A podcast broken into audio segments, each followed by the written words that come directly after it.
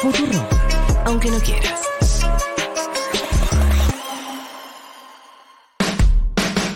Hablamos con él de novelas, pero no las que protagoniza, las que leemos.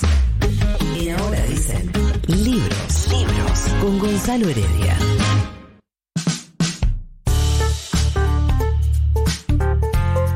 Buen día, Gonzalo, ¿cómo te va? Pero, pero qué maravillosa esa presentación, ese separador, por favor. ¿No es cierto que sí? Sí, había otro diferente, ¿no? Era Sí, diferente antes. Claro, porque esto va cambiando permanentemente. Eh, escúchame una cosa. No te voy a forzar a que des tu punto de vista respecto de la consigna que hemos establecido hoy, pero quiero introducirte en el tema y vos si tenés algo para aportar, lo aportás y si no me decís, no tengo nada para aportar, ¿verdad? Eh, me gusta, me gusta porque no tengo idea de la consigna. La Bien. mayoría de las veces sí, pero hoy no. Bien, perfecto. Bueno, lo que tengo para contarte es algo que está hoy en tapa del diario Clarín, que sostiene que tras la pandemia, pero en realidad no hemos salido todavía, pero ponele que a este momento le llamamos tras la pandemia, 6 de cada 10 tienen más sexo. En realidad, cuando te metes en la nota, dice que eh, estamos teniendo un sexo parecido al que teníamos prepandemia, ¿no? Ya en niveles de sexo parecido a los de ese momento. Pero después los números dicen, la mayoría de los encuestados dijo tener sexo entre dos y tres veces por semana, pero esto es 19%. Una vez por semana, 18%. Entre 15 y 20 días, 17%. Una vez por mes, 11%. Directamente nunca, 12%. Y un 9% supera los cuatro encuentros semanales que nos hemos enterado que es lo que le pasa a Jennifer, a, ¿cómo se llama esta chica? Jennifer López con eh, Ben Affleck, que parece que pusieron en su contrato prenupcial. Ella le puso, mira, si no me cumplí cuatro veces por semana, vamos a tener que reconversar esto. ¿Tenés Qué- qué algo para presión, aportar? qué presión eso, ¿eh? No sé, no sé en qué lugar primero, a ver, no sé en qué lugar pararme de, de todo ese porcentaje que dijiste, seguramente. Según de la semana, ¿no? pero Claro, o sea, es, es- es muy relativo, ¿viste? Porque Claro. las parejas que tienen hijos, hijas, hijes, es muy diferente a las que no tienen. Vamos, partimos de esa base. Segundo, después, o sea, estamos eh, viviendo en un mundo, sobre todo en un país, en donde asolearse el ano está muy de moda. Y No, a la mí podés me da un creer poco de- eso. Me, me da un poco de intriga, digo, porque hay algo, evidentemente, con el cuerpo que está pasando post pandemia o después de la pandemia, que evidentemente eh, es diferente. Espera, hay un nivel respecto que de estamos eso, empezando a alcanzar. respecto de eso, antes de que sigas, quiero decirle a cualquier oyente que tenga ese plan que es una zona muy sensible, que no, no da para que la estés exponiendo así al sol. Te mando un abrazo, sé lo que quieras. Bueno, no sé, la gente es rara, ¿viste? A mí, a mí me mata porque las fotos que hay en las redes sociales, las, las fotos que circulan son espectaculares. Espectaculares. O sea, ves la cara de la persona, pero sabes que está en culo. No, y aparte te tira un buen día o buen día. Acá estoy, asoleando Milano. Dios claro, mío. Claro, claro, exactamente. Bueno, en fin. eh, entonces, panorama con niñez cambia y después hay que ver eh, la semana. Sería la conclusión. Y sí, y a- y aparte, y aparte también, eh, eh, aprendi- como aprendimos a estar todos juntos en una casa después de la pandemia, los lugares, viste, son acotados, el tiempo es mucho más breve. No son excusas estas, ¿eh? pero, pero sucede eso. Muy bien, le vamos a avisar a Brenda acá todos los argumentos por cualquier cosa. Atendemos un asunto. ¿De qué vamos a hablar hoy?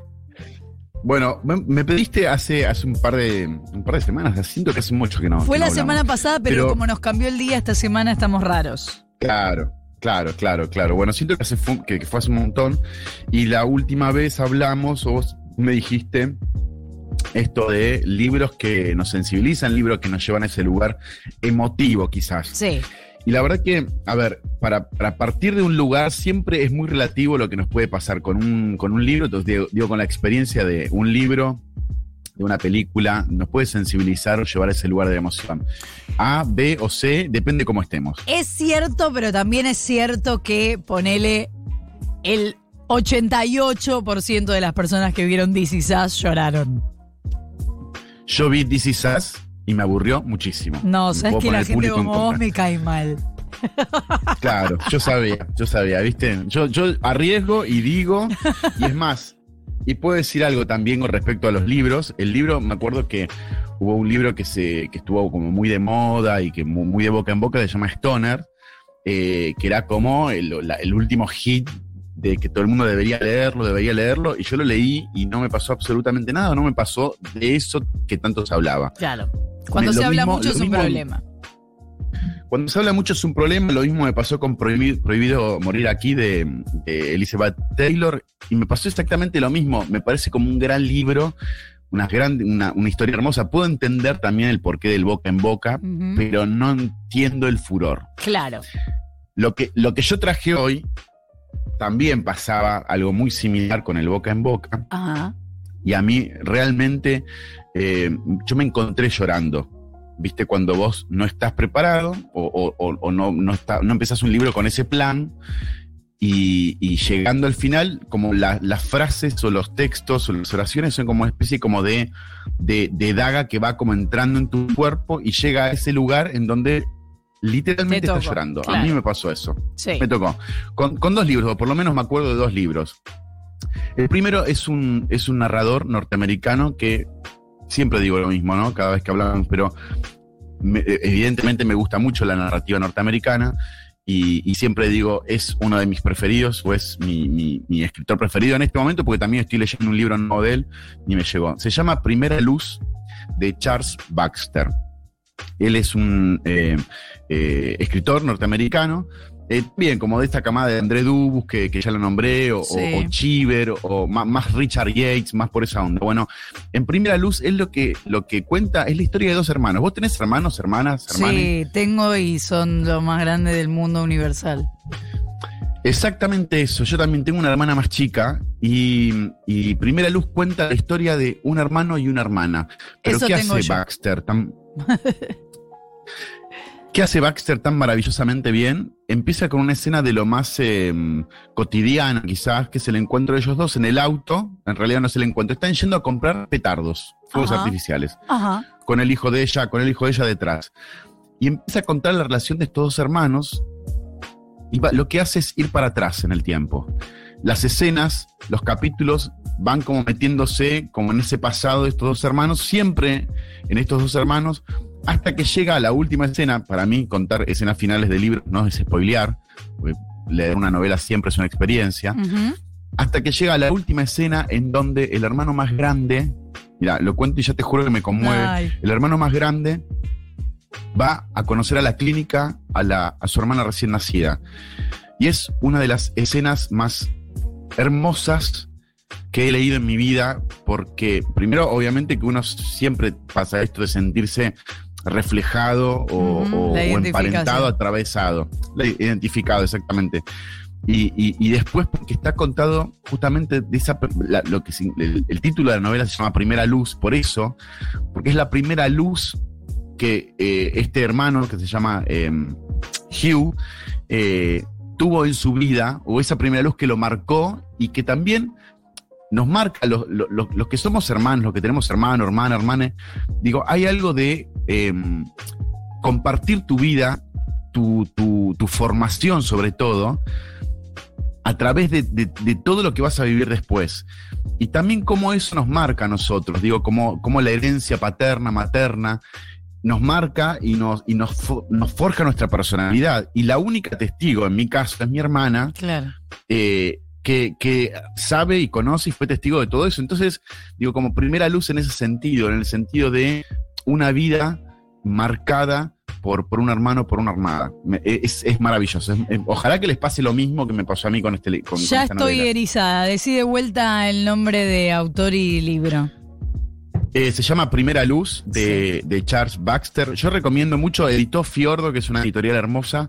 Yo recomiendo mucho eh, que primero conozcan a Baxter y si, y si eh, caen en las, en las redes de Fiordo, que es una editorial divina, también van a encontrarse con otro escritor que, del que voy a hablar en algún momento, que se llama Richard Yates, que también es uno de mis preferidos. pero bueno, vayan, vayan a por él. Excelente.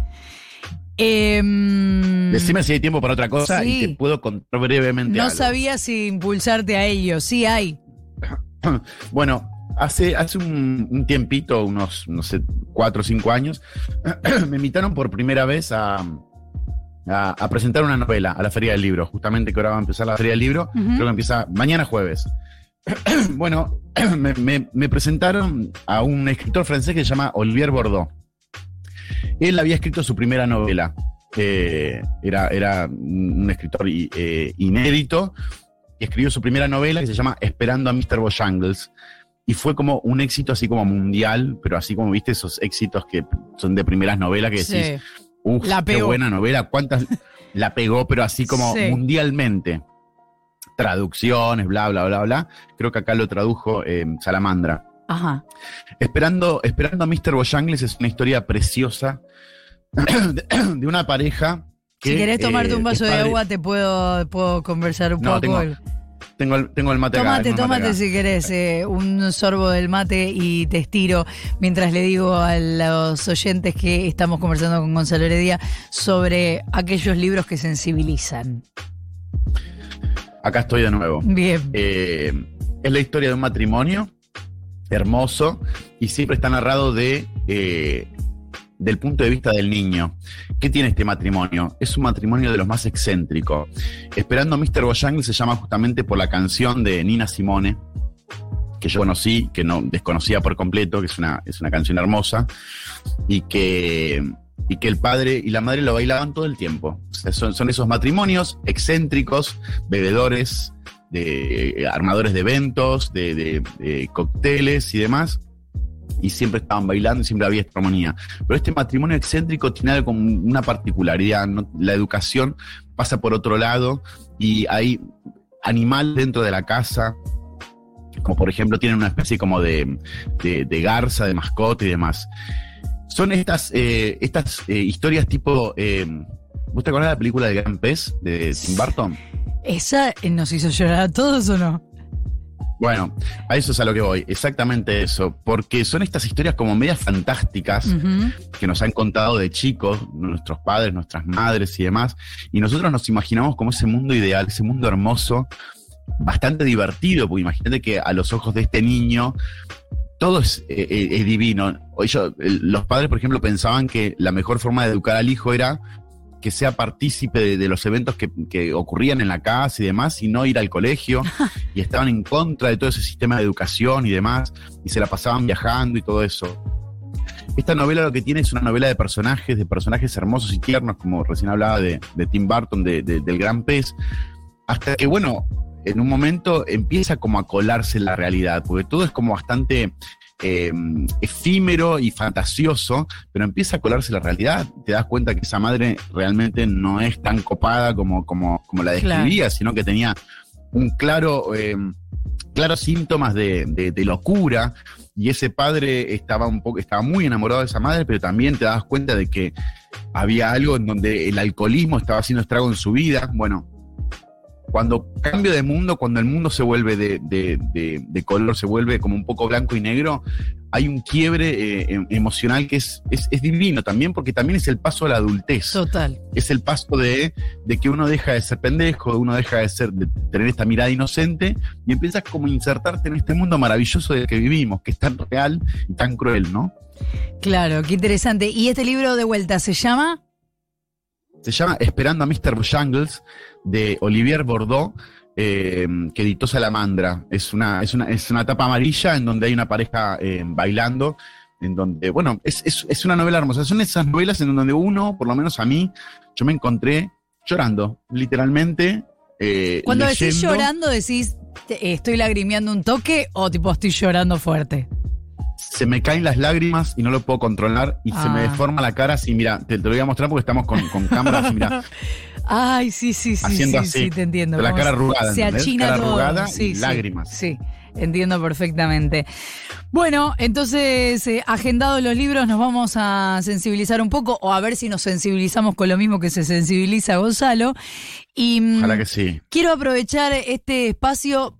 Eh, podría ser eh, analizado como un chivo pero realmente no lo es porque tiene que ver con estas sensibilidades, porque el último libro con el que yo lloré es un libro que hoy voy a tener el gusto de presentar en, la Casa del Bicentenario, que quiero ver la dirección, Riobamba 985, hoy a las 6 de la tarde, que es Diario de una princesa montonera, el libro de Mariana Eva Pérez, la hemos entrevistado en este programa hace un tiempo, es hija de desaparecidos, pero además ella tuvo unas horas de ser secuestrada y además tenía un hermano desaparecido que luego, en realidad apropiado, que luego eh, apareció.